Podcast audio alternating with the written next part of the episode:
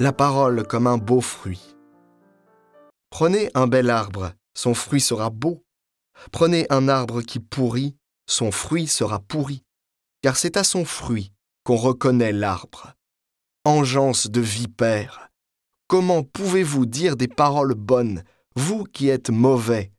Car ce que dit la bouche, c'est ce qui déborde du cœur. L'homme bon, de son trésor qui est bon, tire de bonnes choses.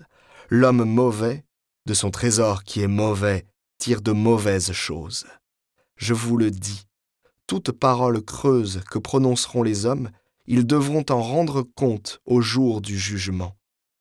D'après tes paroles, en effet, tu seras reconnu juste. D'après tes paroles, tu seras condamné.